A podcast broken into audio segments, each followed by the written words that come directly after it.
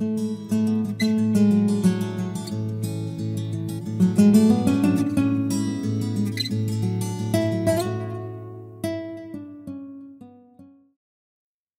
Lucas capítulo 7, versículo 1 en adelante, dice lo siguiente.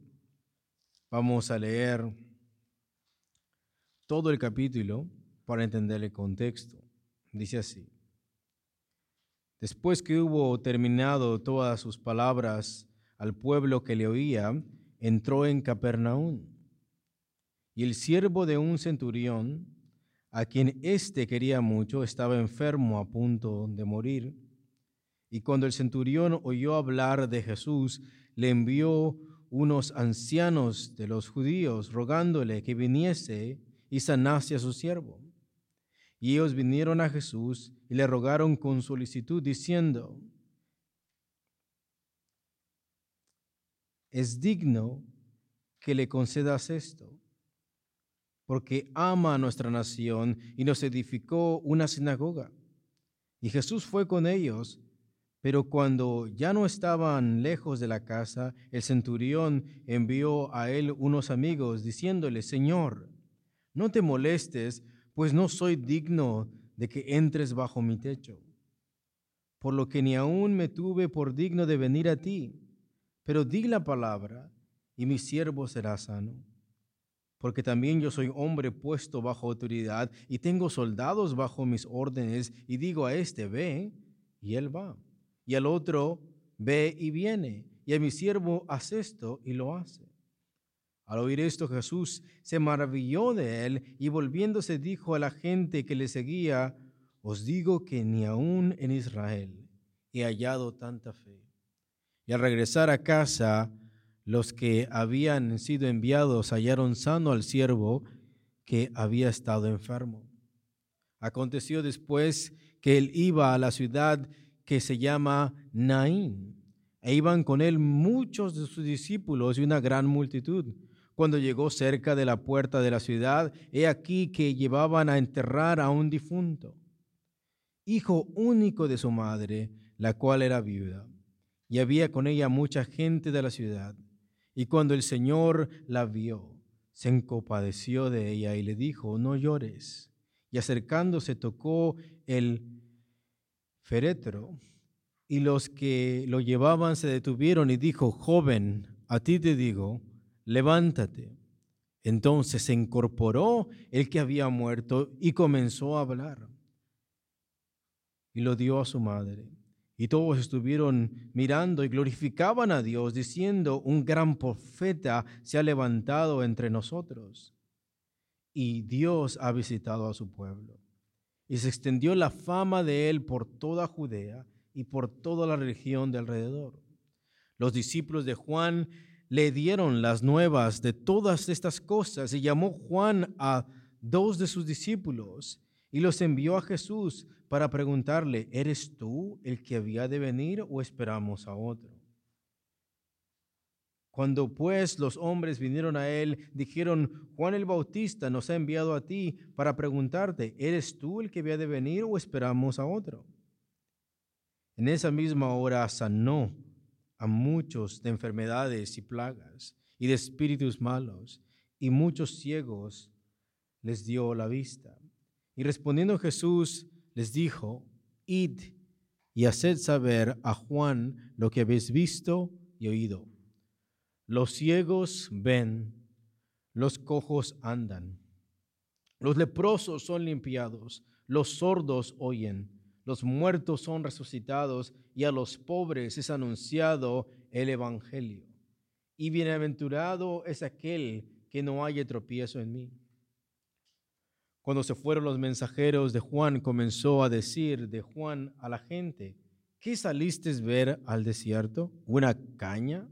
sacudida por el viento? ¿Mas qué saliste a ver? ¿A un hombre cubierto de vestido de vestiduras delicadas?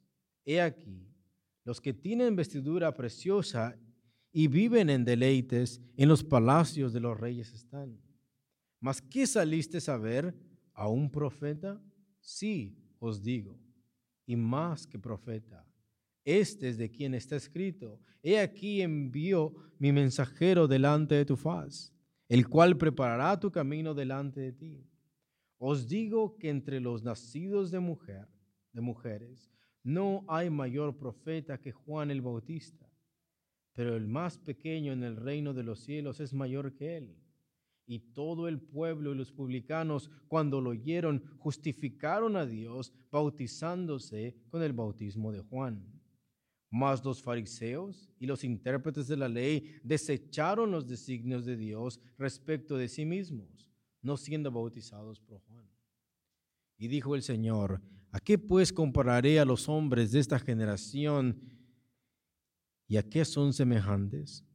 Semejantes son a los niños o muchachos sentados en la plaza que dan voces unos a otros diciendo, vamos a jugar, vamos a tocarles flauta, pero no bailaron. Tocamos música fúnebre de muerto, os endechamos y no llorasteis, porque vino Juan el Bautista que ni comía pan ni bebía vino, y decís, demonio tiene Vino el hombre, el Hijo del Hombre, que come y bebe, decís, este es un hombre comilón y bebedor de vino, amigo de publicanos y pecadores. Mas la sabiduría es justificada por todos sus hijos. Versículo 36 es el que nos importa. Uno de los fariseos rogó a Jesús que comiese con él. Y habiendo entrado en casa del fariseo, se sentó a la mesa. Entonces una mujer de la ciudad que era pecadora, al saber que Jesús estaba a la mesa en casa del fariseo, trajo un frasco de alabastro con perfume.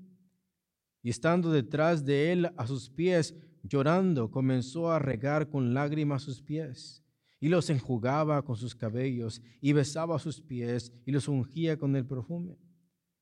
Cuando vio esto el fariseo, que le había convidado, dijo para sí, este, si fuera profeta, conocería quién y qué clase de mujer es la que le toca, que es pecadora.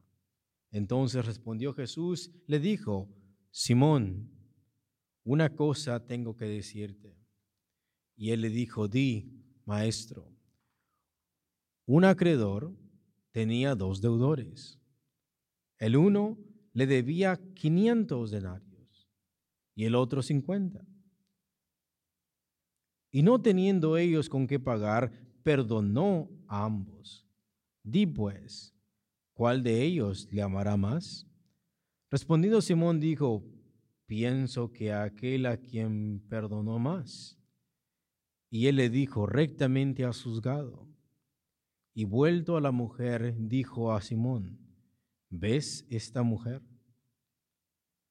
Entré en tu casa y no me diste agua para mis pies, mas esta ha regado mis pies con lágrimas y los ha enjugado con sus cabellos. No me diste beso, mas esta, desde que entré, no ha cesado de besar mis pies. No ungiste mi cabeza con aceite mas ésta ha ungido con perfume mis pies. Por lo cual te digo que sus muchos pecados le son perdonados, porque amó mucho. Mas aquel a quien se le perdona poco, poco ama. Y a ella le dijo, tus pecados te son perdonados. Y los que estaban juntos, juntamente sentados a la mesa, comenzaron a decir entre sí, ¿quién es este que también perdona pecados? Pero él le dijo a la mujer, todos juntos, tu fe te ha salvado, ve en paz. Y que el Señor el día de hoy nos bendiga con la interpretación de su palabra. El título de esta predicación es La mujer del frasco de alabastro. La mujer del frasco de alabastro. En el primer punto vamos a mirar una invitación escéptica e indiferente. Vamos a mirar cómo un fariseo invita a la mesa a Cristo. Cristo viene predicando por las regiones de Capernaum y llega a una ciudad que se llama Naín. Y en ese lugar existe este fariseo que le invita a su casa, a Cristo. Y el versículo 36 dice lo siguiente. Por favor, todos juntos vamos a leerlo, ustedes en voz baja y yo en voz alta. El versículo 36 dice, uno de los fariseos rogó a Jesús que comiese con él. Y habiendo entrado en casa del fariseo, se sentó a la mesa. Aquí vemos algo interesante. Vemos que aquí Cristo le invitan muchas personas, es más, es conocido como amigo de publicanos y pecadores, porque come y bebe con quienes, con los pecadores. Pero en este pasaje miramos que la persona que le invita a comer a Jesús o con la persona que Cristo está comiendo o que va a comer, no es con publicanos, con las personas que en esa sociedad son contados como los peores pecadores sino aquí la persona que le invita es un fariseo, es de una de las sectas más estrictas del judaísmo, ¿no? Vemos que este fariseo es una persona que conoce al dedillo la ley, es un fariseo aquel que diezmaba todo lo que salía en su campo, era un hombre que aparentemente ante los ojos era un hombre recto y Dice, uno de los fariseos rogó a Jesús que comiese con él. Y esto es importante porque vemos que este fariseo quiere conocer a Jesús. Invitó a Jesús a su casa. Y habiendo entrado en casa del fariseo, se sentó a la mesa. Vemos algo interesante aquí.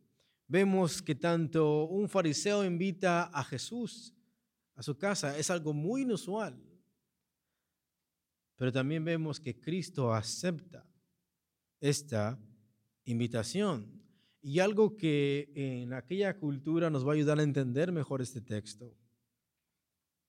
Según Luke the Historian, The Gospel of Luke, escrito por el, doctor Bob Woodley, dice lo siguiente.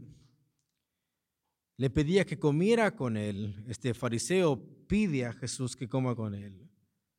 Y él dice una assertion, dice una assumption, dice, uno se pregunta el motivo de esta petición. ¿Cuál es el motivo? ¿Cuál es la motivación detrás del fariseo? Y lo interesante aquí de este comentarista es que menciona cuatro posibilidades y ninguna de esas son. Él dice, puede ser por curiosidad. Este fariseo tiene curiosidad. Segundo, tiene un hambre espiritual, realmente quiere conocer a Jesús porque quiere saber de sus enseñanzas. Segundo. Tercero, eh, ser visto con Jesús. Él quiere tener renombre o fama porque Jesús, hemos visto en versículos pasados que muchas multitudes le siguen a Cristo. Y cuarto, él dice, tratando de encontrar algo que pudiera usar en su contra. Y vemos que es cierto. En capítulos posteriores vamos a mirar que muchos fariseos, muchos escribas, preguntan cosas a Jesús porque quieren encontrar algo para qué condenarlo. Pero en este caso el fariseo no está haciendo esto. Vemos que el contexto es la indiferencia de los fariseos. ¿Cuál es la indiferencia de esta gente religiosa? Que vino Juan, que no comía ni bebía, y le dijeron demonio tiene. No aceptaron su mensaje porque Juan el Bautista es muy austero. Era un hombre del desierto. Era un hombre que se alimentaba con langostas y miel silvestre. Por tanto, para ellos fue un hombre endemoniado. Pero tenemos a un Cristo, a un Señor que es social, a un hombre que come y bebe y lo critican también por esto. Y le llaman comilón y bebedor de vino, amigo de publicanos y pecadores. Vemos entonces que ni aceptaron a Juan el Bautista porque era muy austero, que no comía ni bebía, y Juan el Bautista los llamó al arrepentimiento y no se arrepintieron. Y ahora Cristo viene con otro tipo de actitud, que es un hombre que come y bebe, es un hombre social, no es un hombre del desierto, Cristo es un hombre que viene y predica en las aldeas, es un hombre social. Pero ahora lo están tachando de comilón y bebedor de, de vino. Entonces vemos que ni a Juan porque es demasiado austero, ni a Cristo porque es demasiado social. De manera que no aceptaban el mensaje de arrepentimiento por ninguna de las dos cosas. Vemos la indiferencia, vemos la apatía de estas personas. Sin embargo, miramos a un fariseo que ruega a Jesús que coma con él. Y el contexto de este pasaje nos dice por qué. Vemos que en los pasajes, en el capítulo 7 de Lucas, resalta algo. ¿Eres tú este? ¿Eres el que debe venir o esperamos a otro? Y después vemos que la gente se pregunta, ¿quién es este que perdona pecados? Y vemos también al mismo fariseo diciendo, si este fuera profeta, ¿qué es lo que reina en todos esos capítulos, en todos esos versículos? La gente no sabe la identidad de quién, de Cristo. No han entendido cuál es la misión de Cristo. No han entendido quién es la identidad y la personalidad de Cristo. Luego le añadimos una quinta opción que no está en este comentario y es que la motivación de este fariseo al invitar a Jesús es saber quién es Jesús. Y segundo es debatir con él, debatir con él. ¿Por qué? Según este mismo pastor, este mismo comentarista dice, cito, estas cenas eran eventos sociales para toda la comunidad. Entonces, que un fariseo, escuchen, invite a un rabí, a un maestro, a comer a su casa, no era algo privado, no era un evento privado, no es como que alguien está invitando a un familiar a comer en una cena privada, sino que esto era un evento social. Era como el día de hoy, no es lo mismo, pero para lo que lo entiendan, es como si invitaras a alguien a debatir en tu casa. Es algo público. Cuando un fariseo invitaba a otro maestro, es que no solamente iban a comer, es que iban a interactuar, iban a dialogar en cosas teológicas. Y por tanto, este evento era social para toda la comunidad. Toda la comunidad sabía que había un rabino que iba a entrar a la casa de un fariseo un fariseo que conoce la ley y un rabino, un maestro que viene enseñando y predicando del arrepentimiento y viene predicando de la salvación. Dice este comentarista, aunque solo comían los invitados, aquí iba a comer es Jesús y el fariseo y las personas allegadas, pero todo el público de esa ciudad podía estar en esa casa escuchando el debate, escuchando la conversación de lo que Cristo iba a decir y de lo que el fariseo iba a objetar. Aunque solo comían los invitados, cualquiera podía venir y escuchar la conversación de la mesa. Así es que en este convite, en esta fiesta, en esta comida, en esta invitación, hay más que comida. Se espera que Cristo diga algo. Se espera que el anfitrión de la fiesta diga algo. Pero ¿qué es lo que vemos? Cuando Cristo se sienta a la mesa,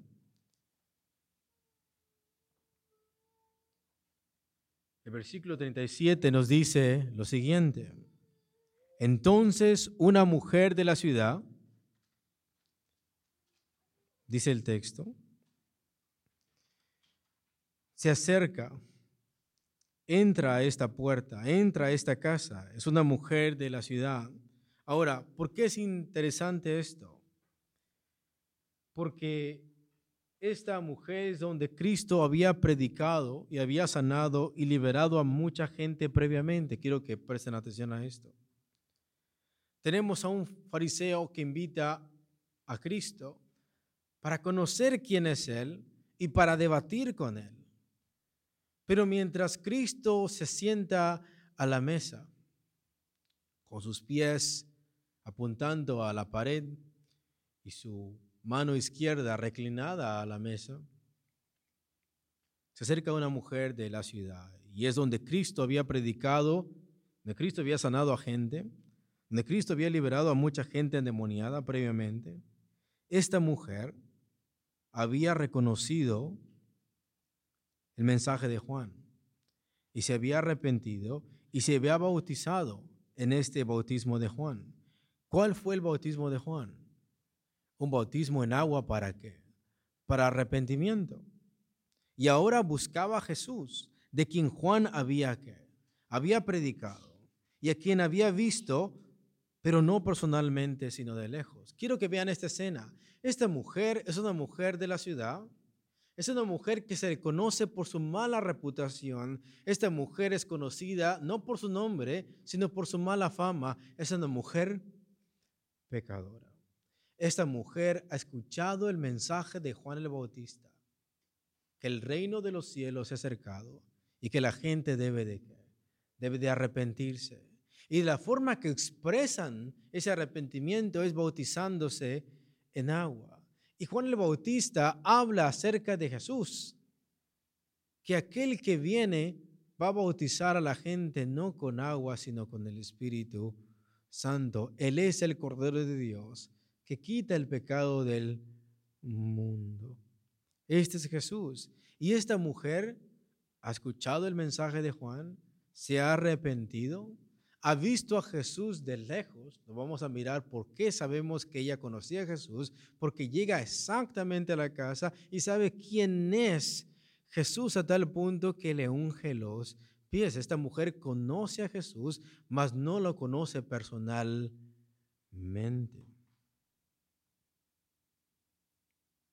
Mira lo que dice Lucas, por favor, capítulo 7, versículo 26 al 30, por favor. Lucas, capítulo 7, versículo 26 al 30. ¿Lo tenemos?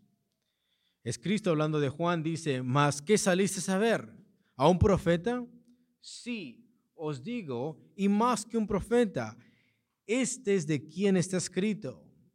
He aquí, envío mi mensajero delante de tu faz el cual preparará tu camino delante de ti. Juan el Bautista fue enviado primero para preparar el camino de Cristo. Versículo 28, os digo que entre los nacidos de mujeres no hay mayor profeta que Juan el Bautista. ¿Por qué? Porque todos los profetas hablaron de Cristo. Todos los profetas profetizaron de Cristo. Pero fue Juan el Bautista que le dio la bienvenida aquí a Cristo. Los demás hicieron muchos milagros. Juan no hizo ningún milagro. Pero lo que sí hizo fue que habló de Cristo. Haz de cuenta que tenemos a el último profeta del Antiguo Testamento que es quien? Juan el Bautista. Y él no solamente habla de Cristo, sino que ve a quién? A Cristo. Por eso es el mayor de los profetas. Porque todos hablaron de él muy lejos. Pero Juan el Bautista le dio la mano. Pero dice aquí, os digo que entre los nacidos de mujeres no hay mayor profeta que Juan el Bautista. Pero el más pequeño en el reino de Dios es mayor que él.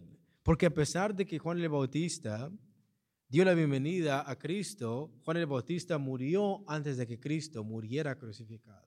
Murió antes de que Cristo fuera resucitado. Luego tenemos a un Juan que le dio la bienvenida a Cristo, pero que no pudo mirar su obra completa de Cristo. No miró su muerte y no miró su resurrección, pero nosotros sí. Luego, Juan le Bautista es el mayor profeta del Antiguo Testamento, pero es más pequeño en el reino de Dios. El más pequeño en el reino de Dios es mayor que él, porque él no miró a Cristo morir y resucitar. Versículo 29. Todos juntos y todo el pueblo y los publicanos, cuando lo oyeron, justificaron a Dios, bautizándose con el bautismo de Juan. Quiero que veas el versículo 29. Todo el pueblo y los publicanos, cuando lo oyeron, justificaron a Dios, bautizándose con el, con el bautismo de Juan el Bautista. Mas los fariseos y los intérpretes de la ley desecharon los designios de Dios respecto de sí mismos. No reconocieron su pecado por su autojusticia. Los fariseos se creían justos en sí mismos, pero ¿quiénes fueron bautizados? ¿Quiénes escucharon el mensaje de Juan, el Bautista? Y el texto dice, el versículo 29, claro, todo el pueblo. Y una mujer de esa ciudad viene buscando a quién? A Cristo. Entonces esta mujer ha escuchado el Evangelio de Juan el Bautista. Esta mujer se ha bautizado. Esta mujer ha visto de lejos a Jesús, pero no ha tenido de encuentro personal con quién? Con Cristo. Mas los fariseos y los intérpretes de la ley desecharon los designios de Dios. Y uno de los fariseos es Simón, el fariseo, aquel que invita a Jesús a su mesa. ¿Para qué? Para conocerle. Luego tenemos dos personajes muy antagónicos. Una mujer que se ha bautizado, que se ha arrepentido, que ha aceptado el mensaje de Juan y por tanto busca a quién? Busca a Jesús. Y por otro lado tenemos a un fariseo que no se ha bautizado, que no se ha arrepentido, pero también ha invitado a Jesús para conocer quién es Jesús. Versículo 37, por favor, del capítulo 7, por favor. Entonces, cuando Lucas dice esto, nos va a narrar algo inesperado. Mientras un fariseo invita a su mesa a Jesús y Jesús se sienta a la mesa, entonces algo inesperado pasa. Un personaje diferente entra a la escena. ¿Y qué personaje es? Una mujer de la ciudad. Pongamos atención en esto que sigue. Esta mujer ha cruzado el patio de la casa, ha pasado posiblemente por un cuarto, y recordemos que la puerta está abierta a luz de todo el público. Y mientras Cristo se sienta a la mesa para comer, entonces algo inesperado pasa. Y lo inesperado es que vemos que dentro del público que está alrededor de las paredes, posiblemente mirando por las ventanas, vemos que entra una mujer. Y es una mujer de la ciudad. Es una mujer que es conocida por su mala fama. Era pecadora. Y vemos el contraste. Por favor, quiero que me sigan aquí. Tenemos un contraste. Un fariseo que se cree justo por sí mismo. Un fariseo que no piensa que necesita de qué arrepentirse. Un fariseo que ha rechazado el bautismo de Juan. Juan les ha dicho, arrepentíos, el reino de los cielos se ha acercado. Y Cristo ha dicho, arrepentíos y creed en el Evangelio. Y este fariseo ha rechazado, escúchenlo, ha rechazado la invitación de Juan, ha rechazado el mensaje de Cristo. Pongamos atención. ¿Por qué lo ha rechazado? Porque él cree que sus buenas obras le van a le van a salvar. Él cree que es justo en sí mismo. Él piensa que es mejor que otras personas, pero vemos a otra otro personaje y esta es una mujer que es conocida en la ciudad como una mujer pecadora. ¿Y qué ha hecho esta mujer? Esta mujer, en lugar de desechar el mensaje de Juan el Bautista, ella se ha arrepentido, ella se ha bautizado, ella conoce a Jesús de lejos y ahora busca a Jesús. Busca a Jesús personalmente. Entonces, una mujer de la ciudad que era pecadora es un contraste entre el fariseo y la mujer. La Biblia textual en el versículo 37 dice, y he aquí una mujer que era pecadora en la ciudad. ¿A dónde pecaba esta mujer? En la ciudad. La nueva versión internacional dice, ahora bien, vivía en aquel pueblo una mujer que tenía fama de pecadora. La Biblia Stendhal dice, y aquí una mujer que había sido pecadora en la ciudad. Muchos comentaristas dicen posiblemente era una prostituta. El texto no dice que posiblemente lo era. El texto dice que era pecadora, o sea, era más que eso. No es que posiblemente era, es que era más que eso. No solo era una mujer prostituta, era más que eso. En la ciudad era conocida, escúchenlo, eso es interesante de que vemos que aquí la persona se conoce por Simón el fariseo. Y esta mujer en la ciudad era conocida no por su nombre. Vemos que aquí en Lucas 7 no nos dice cómo se llama esta muchacha, no se dice quién es esta mujer. Se le conoce no por su nombre, pero por su mala reputación. Era una mujer que no temía a Dios. Era una mujer que vivía una vida inmoral. Era una mujer que había cometido toda clase de pecados porque su fama es que no es que era prostituta, es que era que era pecadora all kinds of sins. Si había una mujer pecadora en la ciudad, era esta mujer. Todo el mundo la conocía por su mala fama. Vivía una vida perdida en el pecado. Si había una mujer pecadora, era ella. Todos sabían, no su nombre, sabían cómo era. Pero el texto también dice algo importante. El texto no solamente dice que esta mujer no solo era una prostituta, sino que era más que eso. El texto añade algo importante. Dice que era pecadora. Era tiempo que pasado. Ella se había arrepentido. Era una mujer que era conocida como pecadora, pero ahora es era pecadora. Y lo interesante es que Simón el fariseo dice, ella es pecadora. Pero vemos que Lucas dice que ella era pecadora. O sea, había abandonado su vida inmoral porque había escuchado y aceptado el mensaje de Juan y ahora buscaba conocer a quién buscaba conocer a Jesús. Siguiente punto. Vamos a mirar la actitud de la mujer pecadora. Mira lo que dice. Al saber que Jesús estaba a la mesa en casa del fariseo, todos juntos, trajo un frasco de alabastro. Esta palabra alabastro demuestra lo caro y fino del frasco. Y dice con perfume, era un perfume muy caro. Versículo 37, la Biblia al día dice así, por favor, pongamos atención. Ahora bien, vivía en aquel pueblo una mujer que tenía fama de pecadora.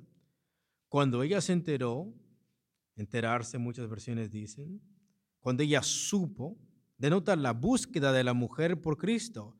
El texto aquí no solamente dice que la mujer escuchó, sino que dice que se enteró, que supo. Esto muestra la búsqueda de esta mujer. Significa que esta mujer andaba buscando a Jesús y no podía encontrarlo, no podía localizarlo en un lugar, pero al fin ella se enteró ella supo que ella estaba, que este Jesús estaba en esta casa de este fariseo.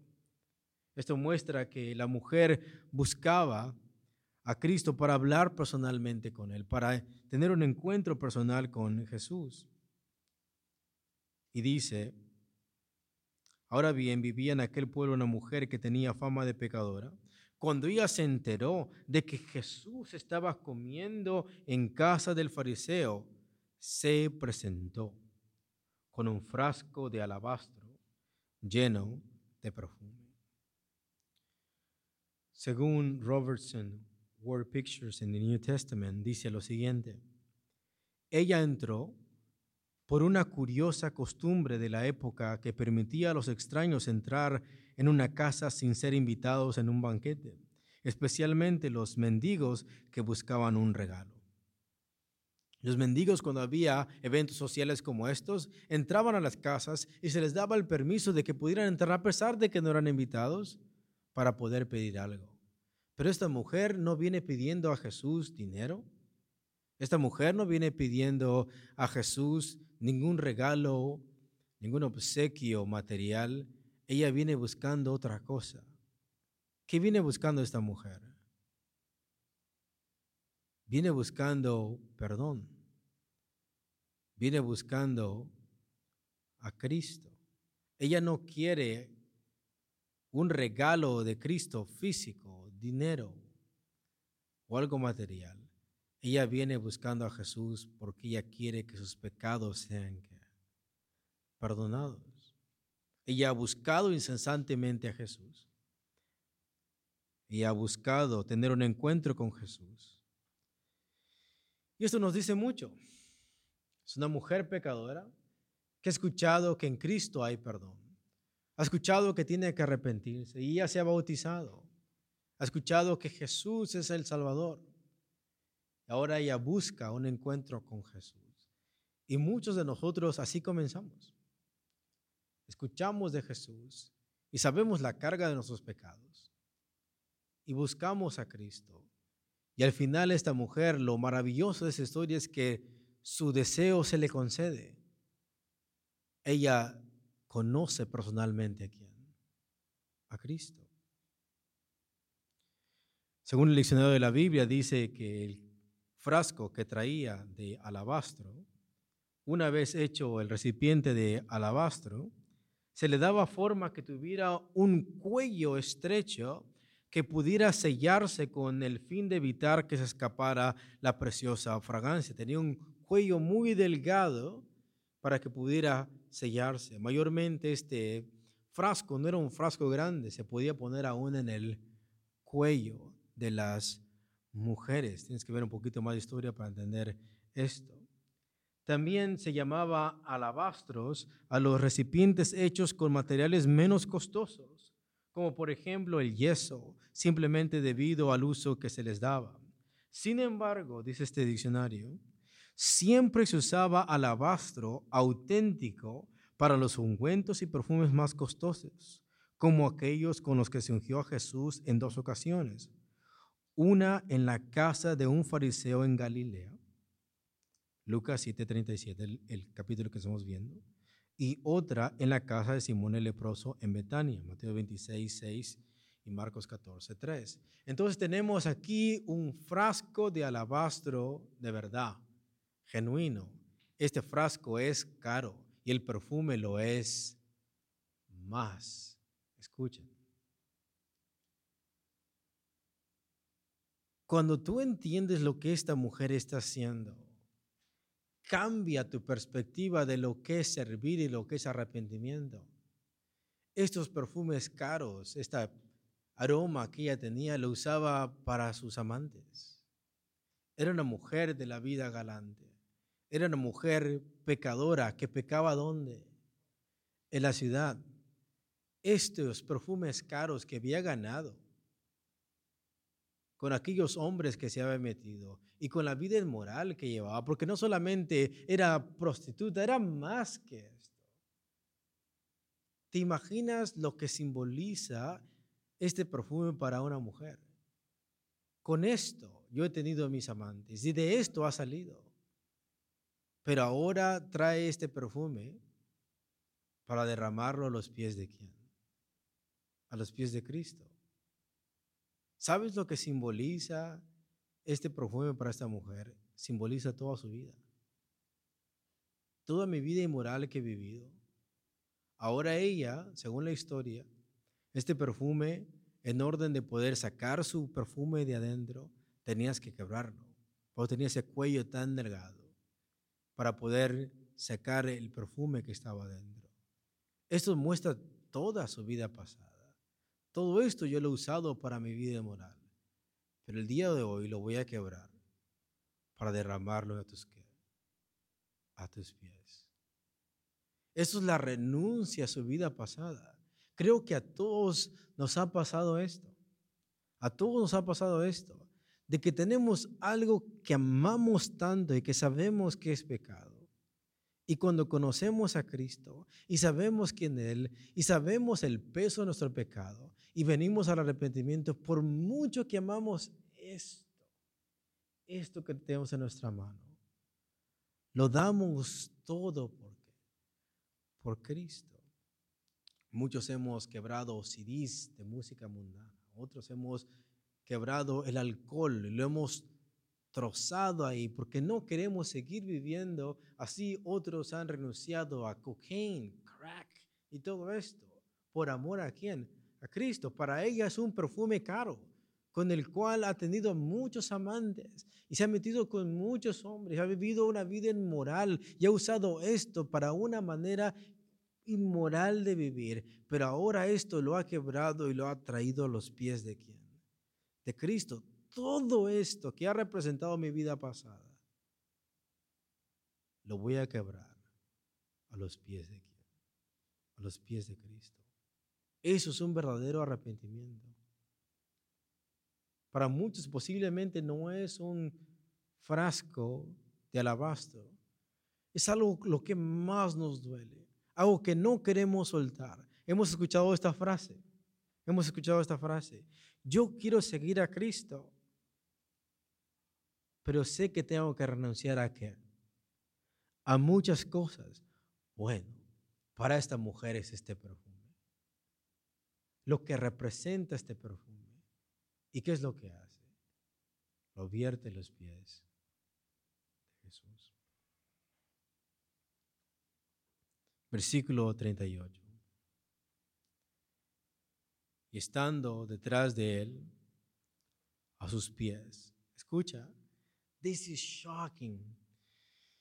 Lo primero que ve esta mujer es los pies de quién? Los pies de Cristo, porque son los pies que están divisando a la pared mientras la cabeza pues, está mirando a la mesa. Lo primero que ve de Cristo son sus pies. Y por el contexto vemos que estos pies no están lavados. Cristo se ha sentado a la mesa, y fariseo no ha tratado con hospitalidad a Cristo. Recordemos que la actitud del fariseo es indiferente. Vino Juan que no comía ni bebía y dijeron, demonio tiene. Y viene el Hijo del Hombre que come y bebe y dicen, he aquí un hombre comilón y bebedor de vino. Vemos la indiferencia al mensaje de Cristo. Vemos la indiferencia, la apatía a Cristo. Y Cristo se ha sentado a la mesa, está a punto de comer y el fariseo no le ha ofrecido ni siquiera agua para que Cristo lave sus pies. No le ha ungido su cabeza para que del sol caliente donde Cristo ha venido predicando refresque su cabeza. No le ha dado un beso de bienvenida cortés, como se acostumbra en aquella región o aquella cultura. Y vemos que lo primero que mira a esta mujer son los pies de Cristo, sucios, polvientos, por el viaje que ha venido predicando. Pero escucha, ella conoce que los pies han sido empolvados por la predicación que Cristo trae. Y estando detrás de él a sus pies, ella miró que Cristo necesitaba ser servido en algo. ¿Y qué es lo que hizo? Sirvió. Y lo interesante, escuchen hermanos, lo interesante de esta historia es de que la mujer pecadora no dice ninguna palabra. Nunca habla esta mujer, pero vemos que sus acciones muestran todo lo que está pasando en su corazón, todo lo que está pasando en su mente. Este fariseo ha invitado a Cristo se ha mostrado indiferente, grosero con el Señor. Están a punto de comer la mujer entra a la escena y lo primero que ve son pies polvientos y sucios del maestro. Y lo que hace, el texto dice, y estando detrás de él a sus pies, llorando, comenzó no a llorar, sino a regar con lágrimas sus pies. Y los enjugaba todos juntos con sus cabellos. Para nosotros, estos detalles que Lucas dice no tienen tanta significancia, pero para aquella cultura es algo muy sorprendente. Para nosotros, el día de hoy, que una mujer venga con su cabello suelto, es no brainer. This is how it is. En nuestra cultura así es, pero en aquella cultura no es así. Dice otra vez este comentarista, Bob Woodley, para una mujer judía tener el cabello suelto en público era un signo social inapropiado. Una mujer decente no traía su pelo suelto, lo traía con un qué? Con un velo, pero esta mujer no trae velo, porque no es una mujer que decente, es una mujer inmoral, era, era mujer que pecadora, pero aquí vemos que los dos elementos con que la mujer ha pecado, con perfume y con qué, con su cabello, es precisamente esos dos elementos que ahora los pone al servicio de quién? De Cristo. Eso es lo interesante. Sin ninguna palabra, el versículo 38 dice, y estando detrás de él a sus pies, llorando, comenzó a regar con lágrimas sus pies y los enjugaba con sus cabellos. Esta mujer, al ver a Cristo, al estar cerca de Cristo, sintió la culpa de sus pecados.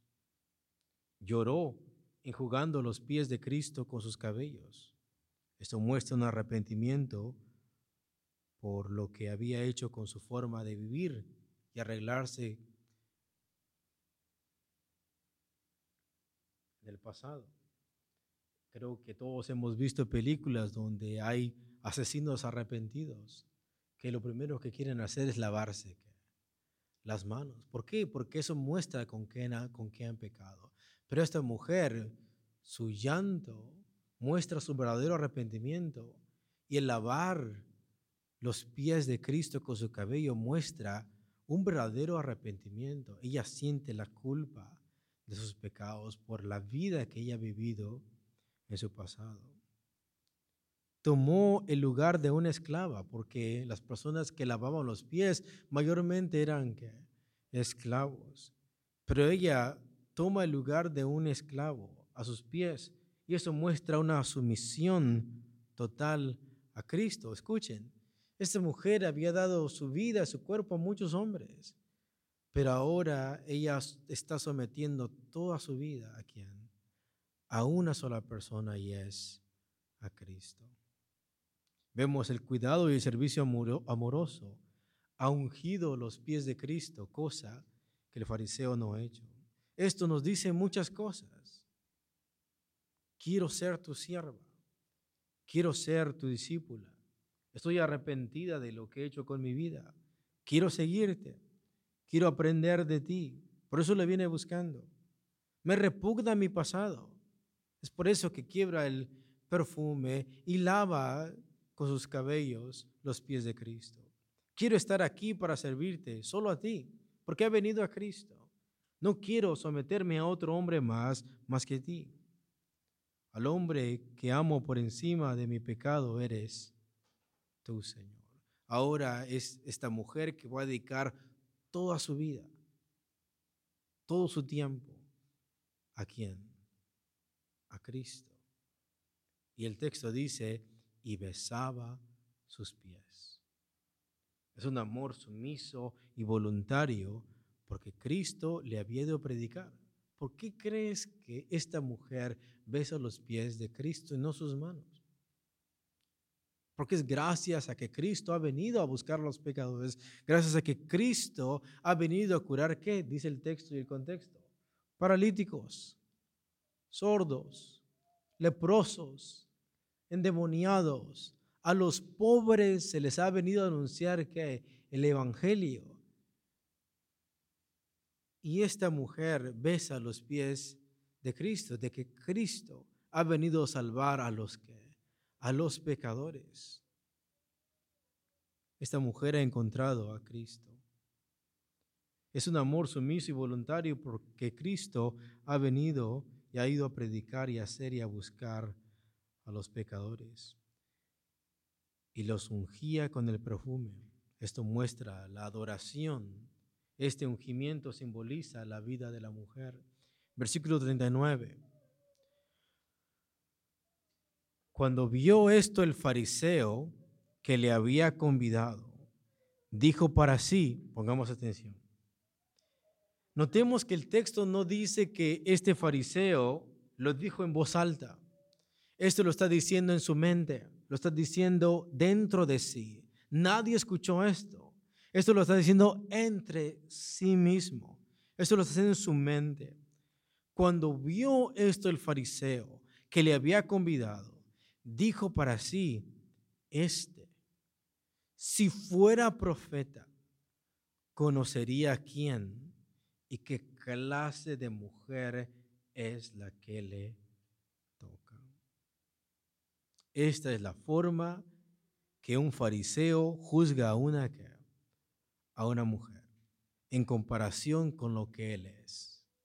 El fariseo piensa que es mejor y que es más digno y que es más justo que una mujer que pecadora. ¿Y qué es lo que dice? Si fuere profeta, conociere quién y qué clase de mujer es la que le toca, que es pecadora. Es lo que consideras el contraste. Yo soy justo, pero ella es que pecadora. Y aquí nos vamos a, Cristo nos va a contestar si la salvación es por obras o por gracia. Si alguien aquí se ha portado mejor es quién? Es el fariseo. Si alguien ha sido la peor pecadora es quién?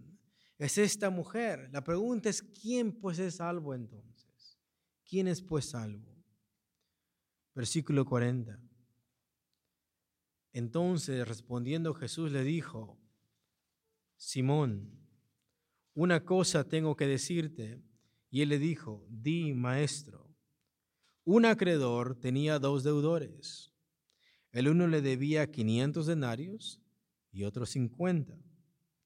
Y no teniendo ellos con qué pagar, perdonó a ambos. Di pues, ¿cuál de ellos le amará más? Versículo 43. Respondiendo Simón dijo, pienso que aquel a quien perdonó más. Y él le dijo rectamente a juzgado.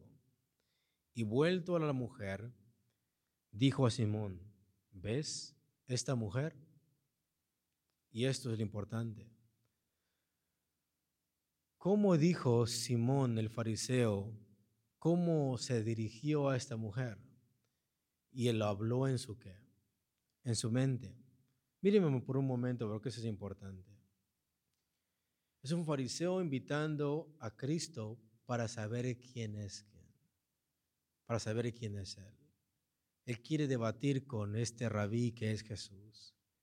Y él en su mente, nadie lo supo, dijo, si este fuera profeta, sabría qué clase de mujer es esta. Y Cristo dice, ¿ves esta mujer?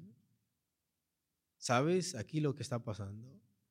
Cristo sabe exactamente lo que este fariseo está pensando.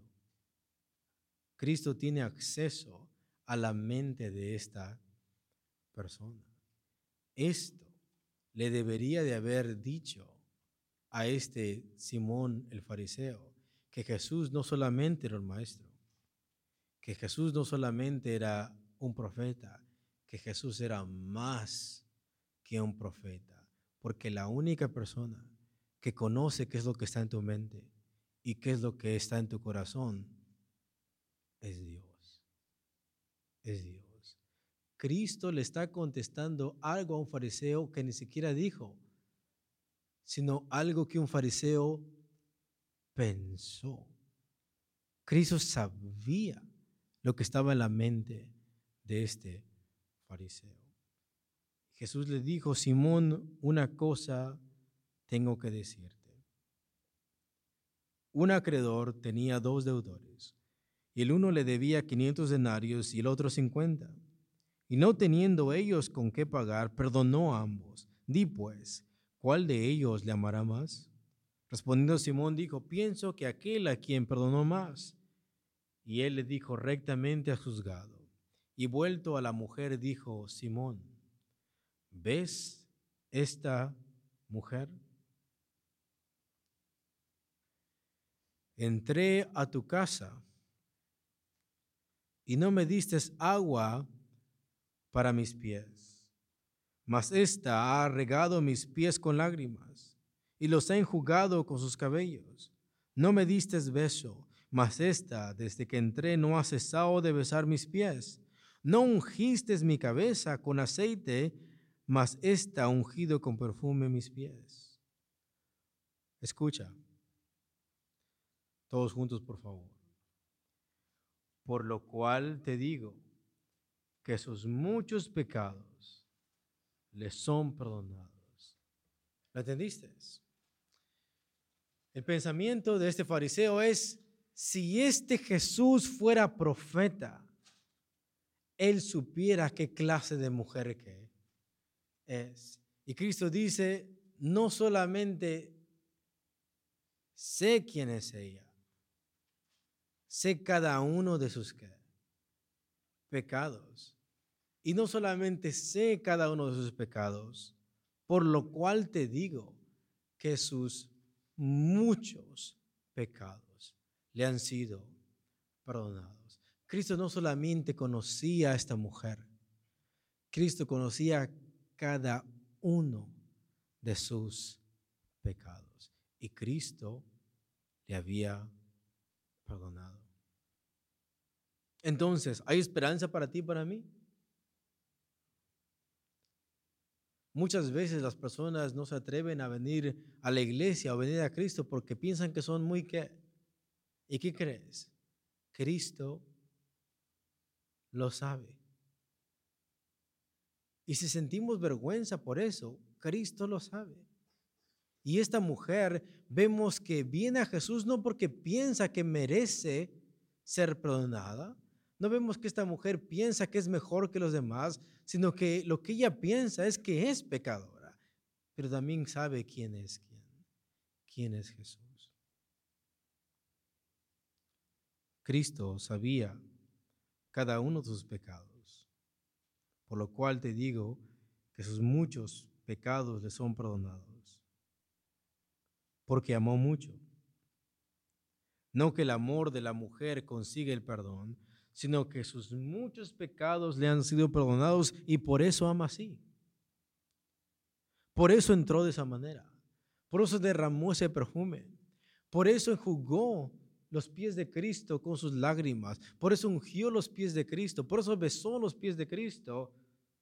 Ella ama mucho porque muchos pecados le han sido perdonados. Y por eso ama así. En la parábola las dos personas eran deudores. Y las dos personas no pudieron pagar. Y recibieron el perdón por gracia. El texto dice que perdonó a ambos. El perdón no es por lo que tú haces. Es Dios que decide que perdonar y perdonar gratuitamente, tú y yo no podemos pagar la deuda. No pudieron pagar los dos. Y recibieron el perdón por gracia y no por algo que hubieran hecho. Sin embargo, la actitud de esta mujer demostraba cuántos pecados se le habían perdonado. Muchos. Y por eso amaba así. Escucha. Mas aquel a quien se le perdona poco, poco ama. Y aquí quisiera corregir algo. Aquí uno puede pensar, bueno, la persona que se le perdonó mucho representa a quién? Representa a la mujer prostituta o la mujer pecadora. Mas aquel a quien se le perdonó poco, poco ama. Eso representa a quién? Eso no es así. Muchas veces tendemos a buscar un equivalente, pero aquí no hay un equivalente. Esto no representa a Simón el fariseo. Es una reflexión para el fariseo a causa de su indiferencia. ¿Cuánto ha hecho ese fariseo por Cristo? Entonces no es que ha amado poco, es que no ha amado nada. Este que poco ama no representa al fariseo, es una ilustración. Es una ilustración que no representa a Simón el fariseo. Es una reflexión para el fariseo en cuanto a su indiferencia hacia Cristo. Es una invitación al arrepentimiento. O sea, este fariseo no había hecho nada y por tanto no amaba a quien, no amaba a Cristo. ¿Y por qué no amaba, no amaba a Cristo? Porque no tenía fe en Él. ¿Y por qué no tenía fe en Él? Porque no se había arrepentido. ¿Y por qué no se había arrepentido? Porque se creía justo en sí mismo. Como también esta ilustración muestra a Simón su falsa conclusión. Si supiera este qué clase de mujer que es pecadora, esto, esta ilustración muestra su falsa conclusión. Él dice, si supiera quién es, fue refutado por si supieras por qué lo hace. Para el fariseo es, si supieras quién es esta mujer, y Cristo está diciendo, no, si supieras por qué está haciendo esto. ¿Sí ves?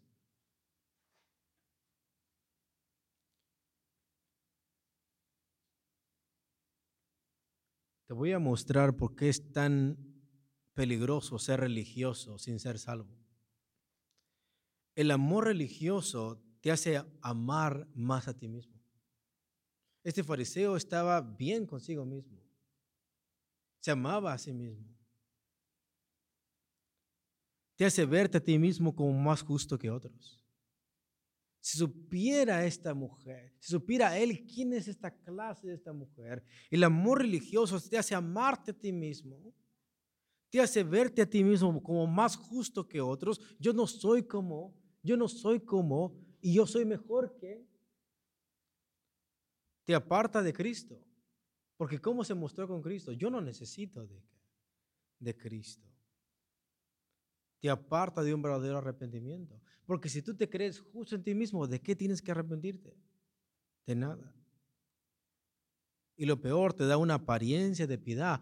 Piensas que eres justo cuando eres un pecador miserable. Piensas que eres mejor que los demás cuando eres un pecador. Eres un deudor delante de Dios, pero tus buenas obras, tu apariencia de piedad, piensas, te hace pensar que no necesitas que arrepentirte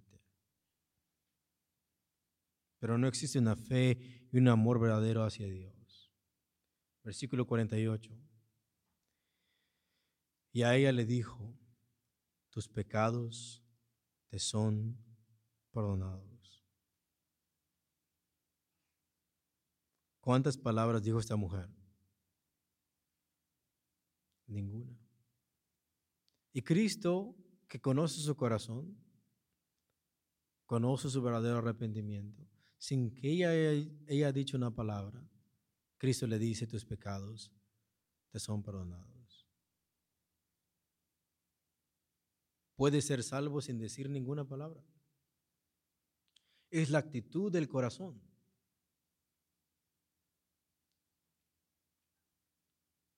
Y la fe con que vengas a Cristo. Hay personas que no tienen lengua, que no pueden decir ninguna palabra, pero pueden escuchar el mensaje de Cristo. Puede ser salvo sin decir ninguna palabra. Aquí lo importante de esta mujer no es lo que dijo, sino la actitud de su corazón arrepentido y la fe con que vino a Cristo. Porque se había arrepentido y vino a Jesús para buscar el perdón con fe y amor.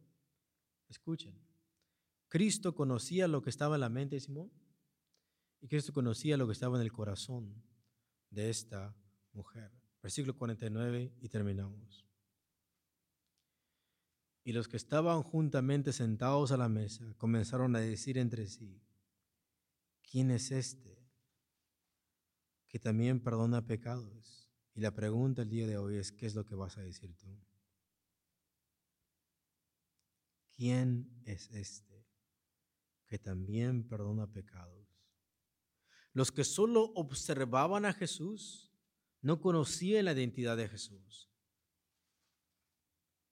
Pero esto les hacía ver que Cristo no era un mero maestro, que Cristo no era un mero profeta, porque perdonaba pecados. Cristo podía hacer esto porque Él era el Salvador del mundo. Él es el Mesías. Es Dios hecho carne que vino a dar su vida por los pecadores y llamarlos a qué? Al arrepentimiento. Y tenemos una mujer pecadora que ha venido buscándole, que ha encontrado qué? Perdón. Pero él le dijo a la mujer, tu fe te ha salvado. Ve en paz. A los que observan a Jesús, a los que solamente vienen a criticar a Jesús, a los que solamente vienen como espectadores de Jesús, no van a conocer la identidad de Jesús. Pero los que reciben su gracia, a los que experimentan a la persona de Jesús, conocen muy bien quién es Él. Conocen muy bien a qué vino. Para ti, ¿quién es Jesús? El que me ha perdonado. El que me ha no solamente escuchado, yo he experimentado que esto. Si solamente venimos para curiosear a Jesús, nunca vamos a conocer a Jesús. Pero vemos que esta mujer no viene a curiosear a Jesús. Viene buscando que perdón. Viene buscando arrepentirse. Viene buscando salvación y la encuentra en quién? La encuentra en Cristo. Y tenemos un fariseo que invita a la mesa a Cristo. Y lo primero que hace en lugar de arrepentirse es juzgar los pecados de otra persona. ¿Por qué? Porque se cree justo en sí mismo. Y al final, ¿quiénes de los dos fueron justificados? ¿Quiénes de los dos fueron salvos? ¿El fariseo que se cree justo en sí mismo o la mujer pecadora que vino con un corazón arrepentido? ¿Qué es lo que te salva? ¿Tus obras o tu fe? ¿Quién lo dice? Cristo. Tus pecados te son perdonados. Tu fe te ha salvado. Tu fe. Esa es la fuente del amor de la mujer. Tu fe te ha salvado. La salvación no está en las obras, sino en la fe en quién? En Cristo. Y después dice, ve. Y es Cristo el que lo dice. Ve en paz. Ella va en paz con Dios y con ella. La culpa que tenía ha sido descargada a los pies de quién? De Cristo. Ella está en paz con Dios y está en paz con ella misma. ¿Por qué está en paz con ella misma? porque sus pecados le han sido ¿qué? Ha sido paz en su corazón. Cristo conoce perfectamente quiénes somos. Cristo sabe perfectamente quién eres tú. Si sientes vergüenza y por eso no vienes, Cristo ya lo sabe. Cristo sabe quién somos exactamente, qué es lo que pensamos y qué es lo que sentimos. Cristo quiere tu corazón y tu fe. Él es el que vino a buscar a los pecadores. ¿Para qué? Para salvarlos. Precisamente a pecadores busca llamar al arrepentimiento. La pregunta es, ¿y nosotros cómo vamos a invitar a Jesús? ¿Nosotros cómo vamos a buscar a Jesús? ¿Pensando que somos justos en nosotros mismos? ¿O teniendo la actitud de esta mujer? que vino aquello que más amaba y aquello que representaba su pecado, vino y lo quebró a los pies de quién? De Cristo, con una actitud de arrepentimiento y los pecados fueron perdonados. Dios bendiga, hermanos, y les dejo.